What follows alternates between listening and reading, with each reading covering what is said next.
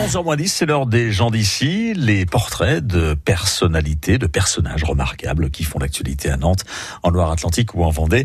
Et on va s'arrêter en Vendée avec euh, Paulette Lallaire qui se raconte cette semaine dans les gens d'ici avec euh, Cathy. Euh, cette Vendéenne ancrée à Saint-Hermine assure qu'il ne faut pas avoir peur, qu'il faut oser dans la vie. Et elle, elle a osé sauter en parachute à 87 ans.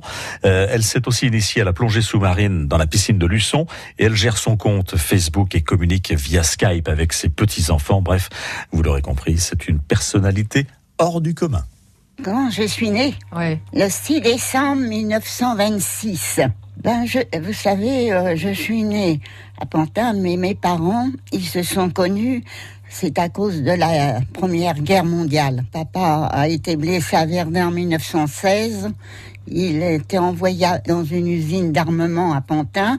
Et là, euh, mon grand-père, ma grand-mère et maman venaient de quitter la Lorraine. Ils étaient dans une chambre de bonne à Pantin et ils travaillaient à l'usine d'armement. Quelle enfance pour vous, Paulette? Ah ben, euh, l'enfance, euh, bon, papa, après, on est parti à Gagny, il avait fait construire une petite maison à Gagny. Et, mais euh, malheureusement, en 39, il y a eu la guerre. Avec ma mère on, et ma sœur et puis mon petit frère, tout ça, on a pris le dernier train à Gagny, mais, mais arrivé euh, à Paris, il n'y avait plus de train, et on ne pouvait plus aller plus loin, donc on est allé à Pantin chez ma grand-mère. On s'est vu arriver les Allemands à Paris, à la porte de Pantin. Ils sont arrivés à cheval, là.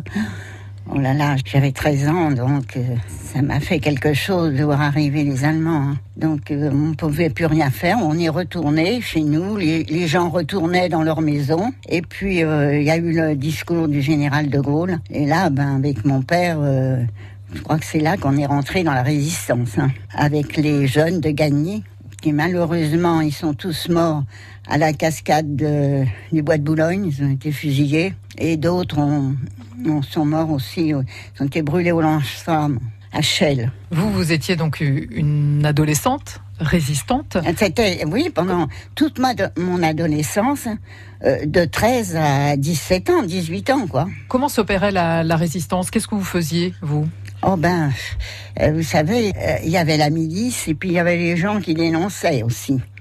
Quand mon voisin donc a été arrêté, euh, sa femme avait passé euh, les, armes par-dessus le, grillage à mon père. Et ben le lendemain, les Allemands, le camion arrive, ils nous ont plaqués le long du mur de la maison, euh, maman, mon petit frère et moi. Et papa, ils l'ont fait rentrer à la maison, ils ont tout fouillé, mais ils n'ont rien trouvé. Et pourtant, on avait les armes. Vous savez, pendant qu'ils fouillaient, je me dis, oh là là, là, on, on voyait la mort approcher. hein. Mais papa avait creusé un, un tunnel sous le poulailler. On avait un petit poulailler, il avait fait un tunnel.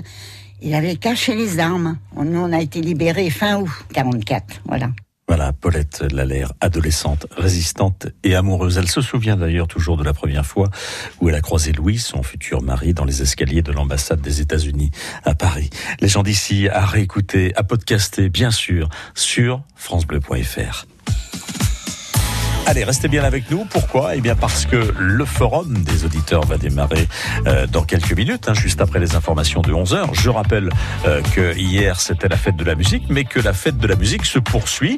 Euh, Peut-être chez vous, est-ce que vous organisez euh, euh, une fête de la musique euh, chez vous là dans le courant de la semaine prochaine? Peut-être? Eh bien, venez nous l'indiquer en tout cas sur France Bleu Océan. C'est le forum des auditeurs. Vous avez la parole. Tout cela est gratuit. On fait ça dans la bonne humeur et on vous attend bien sûr au 02 40 73 6000 si vous organisez la moindre manifestation. Faites-le savoir sur France Bleu ce matin.